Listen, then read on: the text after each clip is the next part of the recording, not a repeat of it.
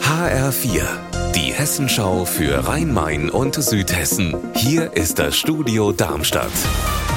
Mit Sascha Lapp, hallo. Heute Nacht wurde die Feuerwehr in Heusenstamm zu einem Pavillon in die Hohebergstraße gerufen, weil dessen Dach eingestürzt ist. In dem Pavillon befindet sich ein Blumenladen, so dass zum Glück niemand verletzt wurde.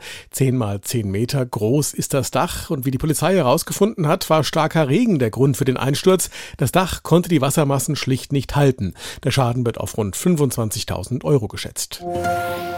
Der Radschnellweg zwischen Seligenstadt im Kreis Offenbach und dem Frankfurter Flughafen nimmt konkrete Form an. Die Machbarkeitsstudie ist abgeschlossen und herauskristallisiert hat sich eine 38 Kilometer lange Strecke, die durch den Kreis Offenbach führt. Mike Marklav. Die Kosten sind aktuell mit 36,5 Millionen Euro veranschlagt, sofern Baustoffe nicht teurer werden, versteht sich. Dafür sollen Radpendler aber auch eine schöne Route erhalten, die von Seligenstadt über Rottgau, Dietzenbach, Dreieich, Götzenhain und Neu-Isenburg Hamburg zum Flughafen führt und die auch für Flugzeugbeobachter interessant sein könnte.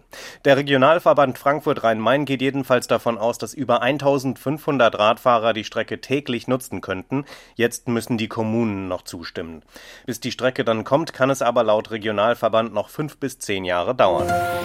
Stoppt den Angriffskrieg in Europa. Unter diesem Motto wird morgen Vormittag auf dem Friedensplatz in Darmstadt wieder demonstriert. Bereits zum 75. Mal seit Beginn des Angriffs auf die Ukraine. HR-Reporter Raphael Stübig, die Friedenskundgebung ist diesmal auch verbunden mit einer Spendenaktion. Wie sieht die aus? Ja, die Stadt hat ein Buch herausgegeben, Ein Jahr Solidarität mit der Ukraine in Darmstadt, so heißt der Titel, und das ist einerseits ein Rückblick auf die vielen Friedensdemos und zahlreichen emotionalen Reden, aber vor allem auch ein tiefer Einblick in Schicksale, zum Beispiel von Irakli Arsenice, der musste 1993 bereits aus seiner georgischen Heimat vor russischen Bomben fliehen und jetzt erneut aus seiner neuen Heimat Odessa. Und das Buch kostet 20 Euro, wobei die Hälfte an ein Kinder- und Jugendhilfsprojekt in der Ukraine gespendet wird. Unser Wetter in Rhein-Main und Südhessen.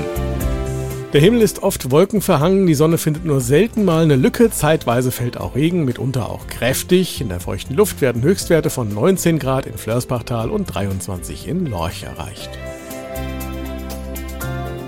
Ihr Wetter und alles, was bei Ihnen passiert, zuverlässig in der Hessenschau für Ihre Region und auf hessenschau.de.